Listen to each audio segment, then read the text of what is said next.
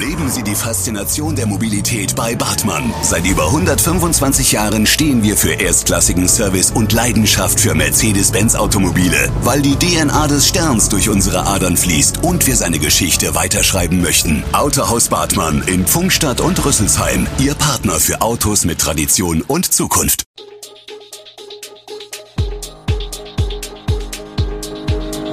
Gude, unser morgendliches News Update.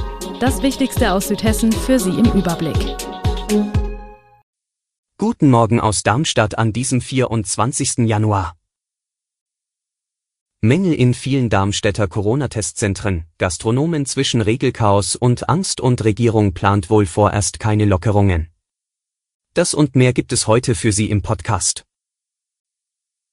Bei einem Unfall in der Nibelungenstraße in Reichenbach ist am Samstagmittag ein bislang unbekanntes Auto auf die Gegenfahrbahn geraten. Dabei zwang das Auto einen entgegenkommenden Rettungswagen zum Ausweichen, wobei dieser von der Fahrbahn abkam und mit einem geparkten Auto zusammenstieß. Durch den Aufprall wurde der Rettungswagen in ein angrenzendes Wohnhaus geschleudert. Das teilte die Polizei am Sonntagabend mit. Der Fahrer des Autos, das in den Gegenverkehr geraten war, flüchtete vom Unfallort. Die Besatzung des Rettungswagens und der transportierte Patient blieben unverletzt. Der entstandene Gesamtschaden wird auf 70.000 Euro geschätzt. Sind die Ergebnisse von Corona-Testzentren verlässlich und werden dort alle Regeln eingehalten? Mehr als 20 Kontrollen hat das Gesundheitsamt Darmstadt bisher durchgeführt. Solche Kontrollen erfolgen nicht nach einem festen zeitlichen Schema, sondern anlassbezogen bei schwerwiegenden Beschwerden, teilt die Stadt mit. In diesen Fällen machen mindestens zwei Gesundheitsamtsmitarbeiter eine Begehung vor Ort. Bei fast jeder dieser Begehungen seien Mängel festgestellt worden, sagt Stadtsprecher Klaus Honold. Diese betrafen Hygiene, Schutzkleidung, Organisation, Dokumentation und ähnliches. In drei Fällen waren die Verstöße so schwerwiegend, dass die betreffenden Testzentren durch das Gesundheitsamt geschlossen wurden. Wir blicken nach Griesheim. Zu einer zukunftsweisenden Sondersitzung sind die Stadtverordneten kürzlich zusammengekommen. Dabei ging es um die Aufstellung eines neuen Flächennutzungsplans. Dieser ist für die Entwicklung Griesheims wichtig. Die Beschlüsse der Kommunalpolitiker haben Auswirkungen auf ein künftiges Kombibad oder die Verlängerung der Straßenbahn. Der alte Flächennutzungsplan stammt noch aus dem Jahr 1997. Damals war zum Beispiel der Klimawandel nur unter Experten. Mittlerweile hat sich der Wind gedreht. Zeit also, einen neuen Plan aufzustellen. Er stellt dar, wie sich Griesheim in den kommenden 15 bis 20 Jahren entwickeln soll. Die Stadtverordneten haben nun festgelegt, welche Inhalte und Vorhaben in den Entwurf des Flächennutzungsplans aufgenommen werden sollen. Außerdem soll es im Vorfeld der gesetzlich vorgeschriebenen Bürgerbeteiligung zusätzlich eine Infoveranstaltung geben, bei der die Bürger etwaige Bedenken, Fragen und Anregungen vorbringen können. Danach entscheiden die Stadtverordneten über den finalen Entwurf, bevor ihn das Regierungspräsidium Darmstadt genehmigen muss.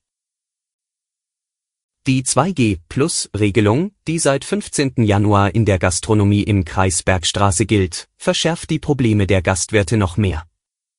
2G Plus, das bedeutet, Gäste benötigen einen Nachweis für ihre Impfung oder Genesung sowie einen aktuellen Corona-Schnelltest. Wer bereits geboostert wurde, benötigt keinen weiteren Test. Schnelltests vor Ort sind nicht erlaubt, es muss ein Nachweis von einem der offiziellen Testcenter her. Ausbleibende Kunden und einbrechende Umsätze, davon berichten viele Wirte in Lampertheim. Nicht erst seit der Einordnung des Kreises als Hotspot, auch mit den vorher geltenden Corona-Regelungen. Laut einer Umfrage der hessischen DEHOGA unter betroffenen Gastronomen sehen rund 57 Prozent ihre Existenz mittlerweile bedroht.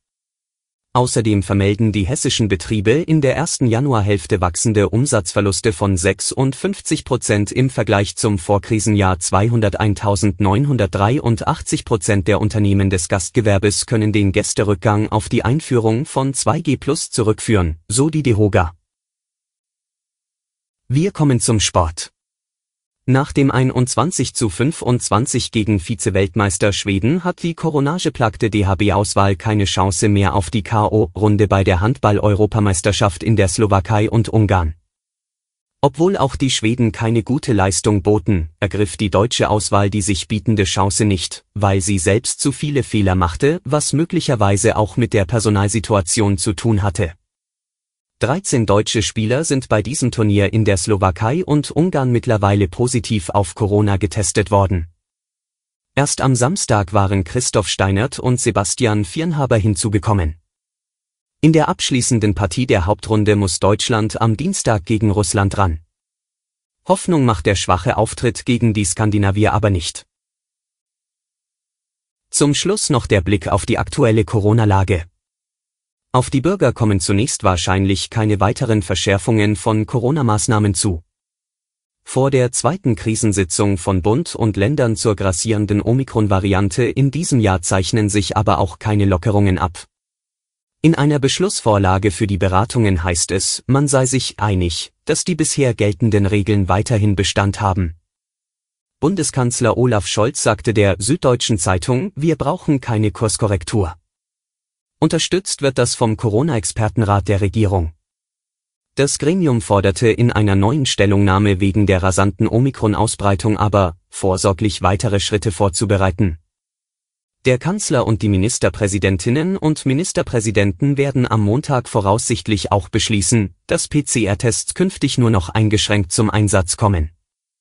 Die nur begrenzt verfügbaren Tests sollten auf Risikogruppen konzentriert werden und auf Beschäftigte, die diese betreuen und behandeln, heißt es in der Vorlage für die Regierungschefs. Alle Infos zu diesen Themen und noch viel mehr finden Sie stets aktuell auf echo-online.de. Gute Südhessen ist eine Produktion der VAM von Allgemeiner Zeitung, Wiesbadener Kurier, Echo Online und Mittelhessen.de. Redaktion und Produktion die NewsmanagerInnen der VAM. Ihr erreicht uns per Mail an audio.vam.de.